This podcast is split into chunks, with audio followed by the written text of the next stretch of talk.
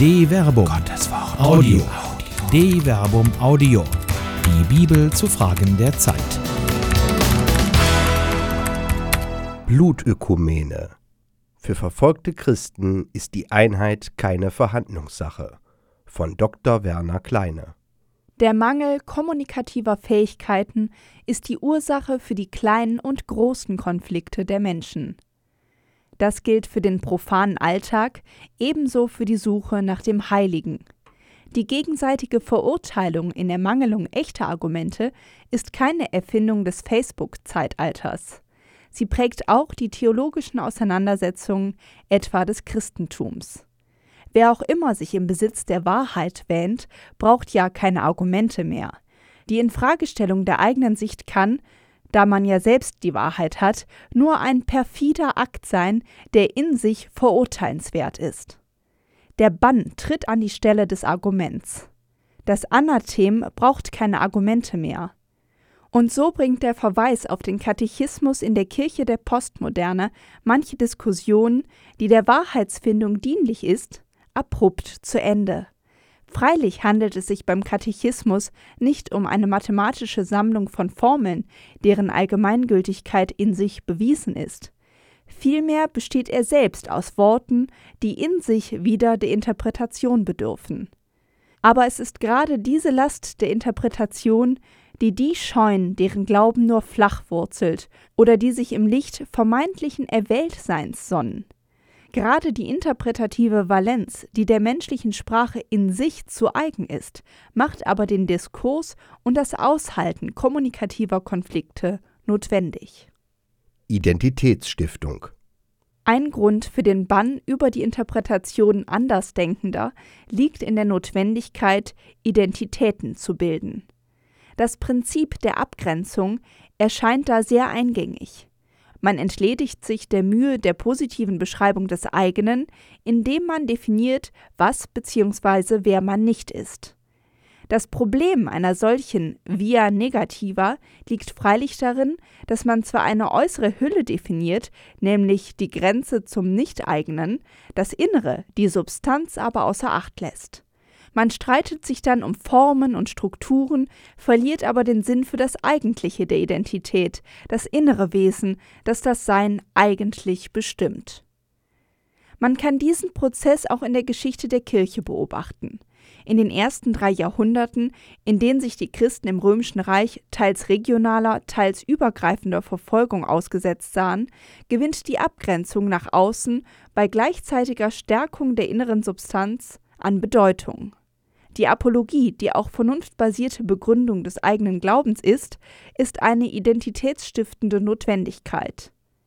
Man kann der äußeren Bedrohung nur entgegentreten und die so entstehenden Konflikte aushalten, wenn man weiß, wer man ist. Das Neue Testament ist voll von solchen Impulsen, für die hier stellvertretend nur der in der Offenbarung des Johannes zu findende Brief an die Gemeinde von Pergamon stehen soll. An den Engel der Gemeinde in Pergamon schreibe, so spricht er, der das scharfe, zweischneidige Schwert trägt, ich weiß, wo du wohnst, es ist dort, wo der Thron des Satans steht, und doch hältst du an meinem Namen fest und hast den Glauben an mich nicht verleugnet, auch nicht in den Tagen, als Antipas, mein treuer Zeuge, bei euch getötet wurde, dort, wo der Satan wohnt. Aber ich habe etwas gegen dich. Bei dir gibt es Leute, die an der Lehre Biliams festhalten. Biliam lehrte Balak, er solle die Israeliten dazu verführen, Fleisch zu essen, das den Götzen geweiht war, und Unzucht zu treiben. So gibt es auch bei dir Leute, die in gleicher Weise an der Lehre der Nikolaiten festhalten. Kehr nun um, sonst komme ich bald und werde sie mit dem Schwert aus meinem Mund bekämpfen. Wer Ohren hat, der höre, was der Geist den Gemeinden sagt. Wer siegt, dem werde ich von dem verborgenen Manna geben. Ich werde ihm einen weißen Stein geben, und auf dem Stein steht ein neuer Name, den nur der kennt, der ihn empfängt. Offenbarung Kapitel 2, Vers 12 bis 17. Bewährung in der Anfechtung. Bedrohte Einheit. Der Text beschreibt eindrücklich die Situation der Gemeinde. Sie befindet sich dort, wo der Thron Satans steht. Welche Auswirkungen das hat, wird im folgenden Satz gesagt.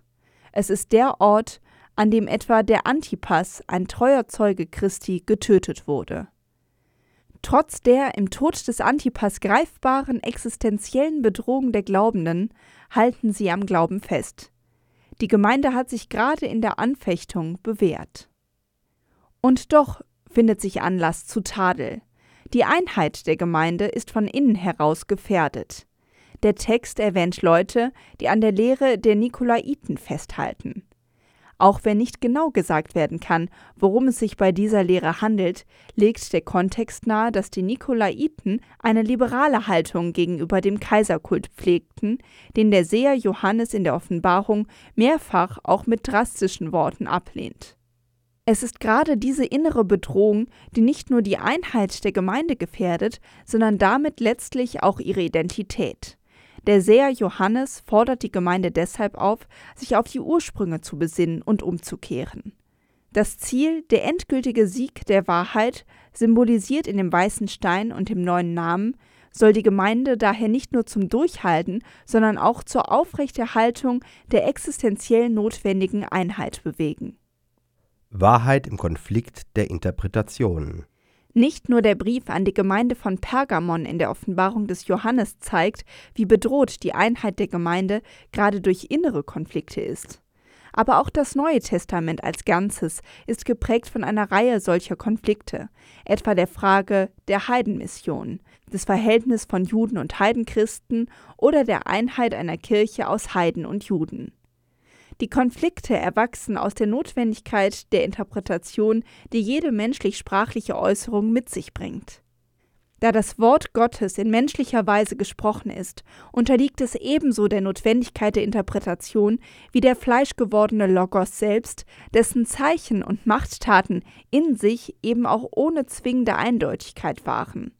Nicht umsonst muss sich Jesus selbst gegenüber seinen Gegnern verteidigen. Die Schriftgelehrten, die von Jerusalem herabgekommen waren, sagten, er ist von Belzebub besessen. Mit Hilfe des Anführers der Dämonen treibt er die Dämonen aus. Da rief er sie zu sich und belehrte sie in Form von Gleichnissen. Wie kann der Satan den Satan austreiben? Wenn ein Reich in sich gespalten ist, kann es keinen Bestand haben. Wenn eine Familie in sich gespalten ist, kann sie keinen Bestand haben. Und wenn sich der Satan gegen sich selbst erhebt und mit sich selbst im Streit liegt, kann er keinen Bestand haben, sondern es ist um ihn geschehen. Es kann aber auch keiner in das Haus eines starken Mannes einbrechen und ihm den Hausrat rauben, wenn er den Mann nicht vorher fesselt. Erst dann kann er sein Haus plündern. Amen, das sage ich euch. Alle Vergehen und Lästerungen werden dem Menschen vergeben werden, so viel sie auch lästern mögen. Wer aber den Heiligen Geist lästert, der findet in Ewigkeit keine Vergebung, sondern seine Sünde wird ewig an ihm haften. Sie hatten nämlich gesagt, er ist von einem unreinen Geist besessen. Markus Kapitel 3, Vers 22 bis 30. Der Streit wird von Schriftgelehrten entfacht, die im griechischen Urtext als Grammateis bezeichnet werden, also Menschen, die im Umgang mit dem geschriebenen Buchstaben und dessen Interpretation geübt sind. Es ist ein Streit um die rechte Interpretation der Zeichen und Machterweise Jesu. Sind sie Teufelszeug oder Gotteswerk? Und Jesus lässt sich auf intellektuellem Niveau auf diesen Streit ein. Er führt Argumente an und geht logisch vor. Eine Familie kann keinen Bestand haben, wenn sie gespalten ist. Wie kann er die Dämonen mit dem Belzebul bekämpfen, wo sie doch beide aus demselben Reich stammen? Das Scheitern der Verkünder der Wahrheit. Das Gegenteil ist also der Fall. In Jesus wirkt der Heilige Geist als Widersacher des Unheils. Die Mahnung Jesu, dass alle Vergehen und Lästerungen vergeben werden, außer der wider den Heiligen Geist, wird auch zur Hypothek für die Glaubenden selbst. Die Sünde wider den Heiligen Geist besteht nach Jesus eben darin, dass das Wirken des Heiligen Geistes selbst als solches geleugnet wird. Dabei sind nicht nur Geist und Wahrheit auf das engste miteinander verbunden, wie es im Johannesevangelium heißt. Aber die Stunde kommt, und sie ist schon da, zu der die wahren Beter den Vater anbeten werden, im Geist und in der Wahrheit, denn so will der Vater angebetet werden. Gott ist Geist und alle, die ihn anbeten, müssen im Geist und in der Wahrheit anbeten. Johannes Kapitel 4, Vers 23 bis 24. Der Heilige Geist ist auch der Garant für die Einheit der Glaubenden. Nicht umsonst mahnt daher der Autor des Epheserbriefes Bemüht euch, die Einheit des Geistes zu wahren durch den Frieden, der euch zusammenhält. Ein Leib und ein Geist, wie euch durch eure Berufung auch eine gemeinsame Hoffnung gegeben ist. Ein Herr, ein Glaube, eine Taufe, ein Gott und Vater aller, der über allem und durch alles und in allem ist. Epheser Kapitel 4, Vers 3 bis 6. Ein Blick auf die gegenwärtige Situation der Christgläubigen in aller Welt zeigt freilich, dass es um diese Einheit nicht gut bestellt ist. Nicht nur, dass die eine Kirche in zahlreiche Konfessionen gespalten ist, auch die Solidarität, gerade mit den verfolgten Christen, lässt zu wünschen übrig. Dabei ist es gerade die Situation der Verfolgung, der sich Christen in den Konfliktgebieten der Gegenwart, in Syrien und im Irak, aber auch in den Kriegsgebieten Afrikas ausgesetzt sind, die zum Fanal und zur Bewährungsprobe der Christenheit wird. Politökumene Die Gazetten der Gegenwart feiern ein Jahrtausendereignis. Nach Jahrhunderten der Trennung und Jahrzehnten der auch politisch sensiblen vorsichtigen Annäherung sind sich Papst Franziskus und Kyrill I., Patriarch von Moskau, am 12. Februar 2016 auf Kuba begegnet. Was die einen als historisches Ereignis und Durchbruch der Ökumene auf dem Weg der Überwindung des morgenländischen Schismas von 1054 feiern, deuten andere als politisch fragwürdiges Signal. So lautet ein Titel bei Spiegel Online am 13. Februar 2016 Treffen von Franziskus und Kyrill. Ein Männerkuss, der Putin gefällt. Auch die zeichenhaften Gesten eines welthistorischen Treffens zweier Kirchenführer, die jeweils für sich in Anspruch nehmen, entweder die einzig wahre Kirche zu sein oder doch wenigstens die Kirche zu sein, in der die eine Kirche wahrhaft subsistiert, sind also höchst interpretabel. Papst Franziskus und Patriarch Kirill I. veröffentlichten nach ihrem ersten gemeinsamen Treffen eine 30 Punkte umfassende Erklärung. Dort heißt es unter der Nummer 29 In diesem kühnen Zeugnis für die Wahrheit Gottes und die frohe Botschaft möge uns der Gottmensch Jesus Christus, unser Herr und Erlöser, unterstützen, der uns geistig mit seiner untrüglichen Verheißung stärkt Fürchte dich nicht, du kleine Herde, denn euer Vater hat beschlossen, euch das Reich zu geben. Lukas Kapitel 12, Vers 32. Der zitierte Vers aus dem Lukasevangelium findet sich im Kontext der Äußerung Jesu zu der Frage, worum sich die Jünger wirklich sorgen sollen. Wenige Verse vorher heißt es Sorgt euch nicht um euer Leben und darum, dass ihr etwas zu essen habt noch um euren Leib und darum, dass ihr etwas anzuziehen habt. Das Leben ist wichtiger als die Nahrung und der Leib wichtiger als die Kleidung.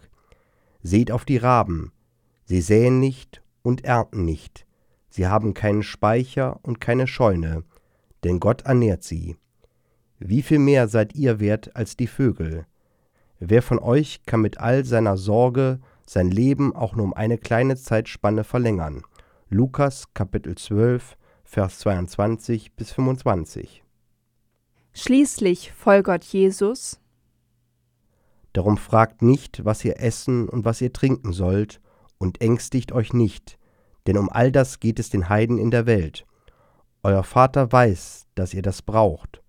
Euch jedoch muss es um sein Reich gehen, dann wird euch das andere dazugegeben. Fürchte dich nicht, du kleine Herde, denn euer Vater hat beschlossen, euch das Reich zu geben.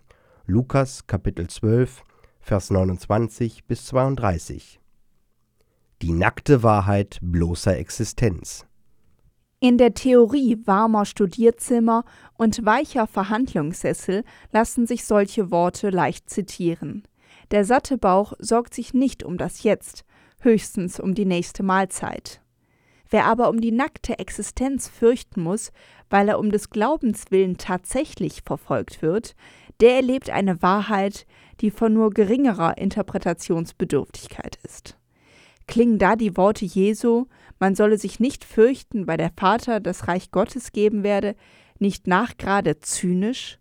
Spottet die alltägliche Wirklichkeit, in der die Vögel am Himmel zwar ihre Nahrung finden, der Christgläubige aber aufgrund seines Glaubens unterdrückt, gedemütigt und verfolgt wird, dieser Verheißung Hohn?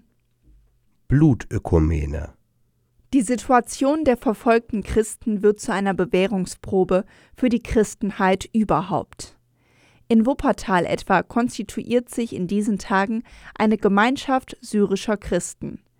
Es sind Christen syrisch-orthodoxen, syrisch-katholischen, melkitischen und chaldäischen Glaubens. Es sind Christen, die normalerweise nach Konfession und Riten getrennt sind. Es sind Christen, die erkennen, dass der Glaube an den vom Kreuzestod Auferstandenen verbindet. Es sind Christen, die durch die konkrete Verfolgung in Syrien und im Irak auf den Urgrund des Glaubens geworfen und so geeint wurden. Sie selbst sprechen von der Blutökumene. Die nackte Existenz kennt eben keine Kompromisse mehr. Der Glaube ist für sie keine fromme Theorie mehr, sondern eine lebenserhaltende Notwendigkeit, in der die interpretativen Streitigkeiten verschwinden.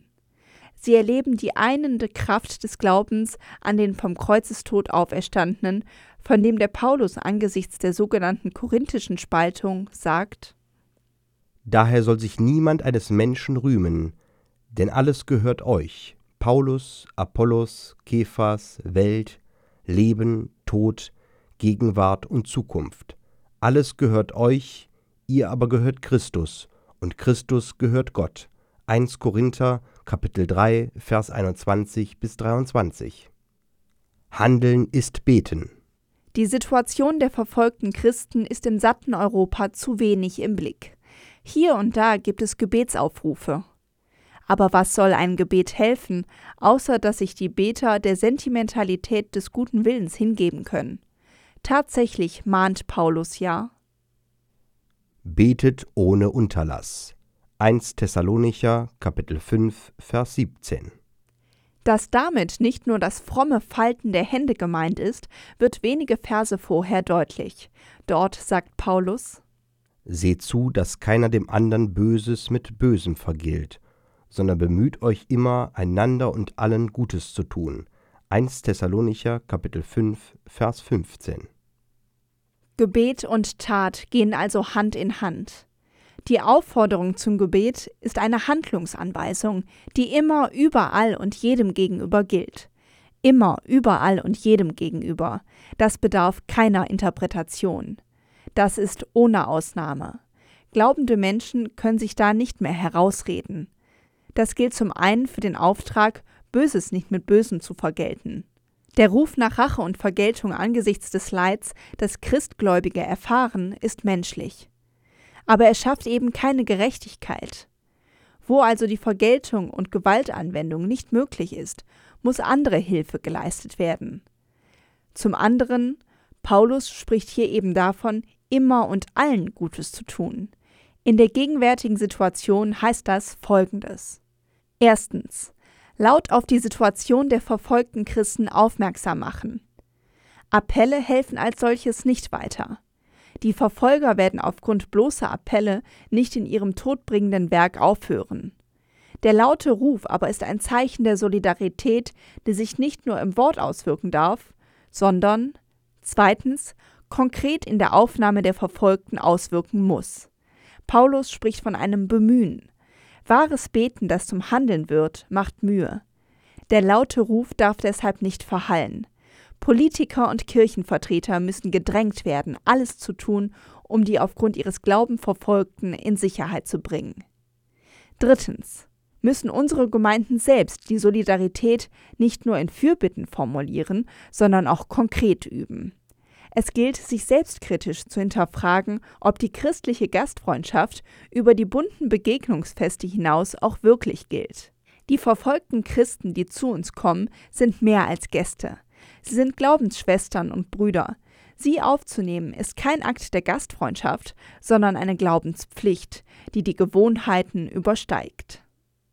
Wenn die Christen hierzulande so für die verfolgten Christen beten, laut und mit dem Willen zum konkreten Handeln, dann wird eine neue Ökumene wachsen. Die Unterschiede der Interpretation werden vor der nackten Wahrheit bloßer Existenz klein. Sie sind nicht unwichtig. Wer die Wahrheit sucht, muss mit ihr und dem anderen ringen. Das Lippenbekenntnis zur Einheit in Vielfalt bekommt Herpes, wenn es nicht konkretisiert wird. Eine Produktion der Medienwerkstatt des katholischen Bildungswerks Wuppertal Solingen-Remscheid. Autor Dr. Werner Kleine. Sprecher Jana Turek und Marvin Dillmann.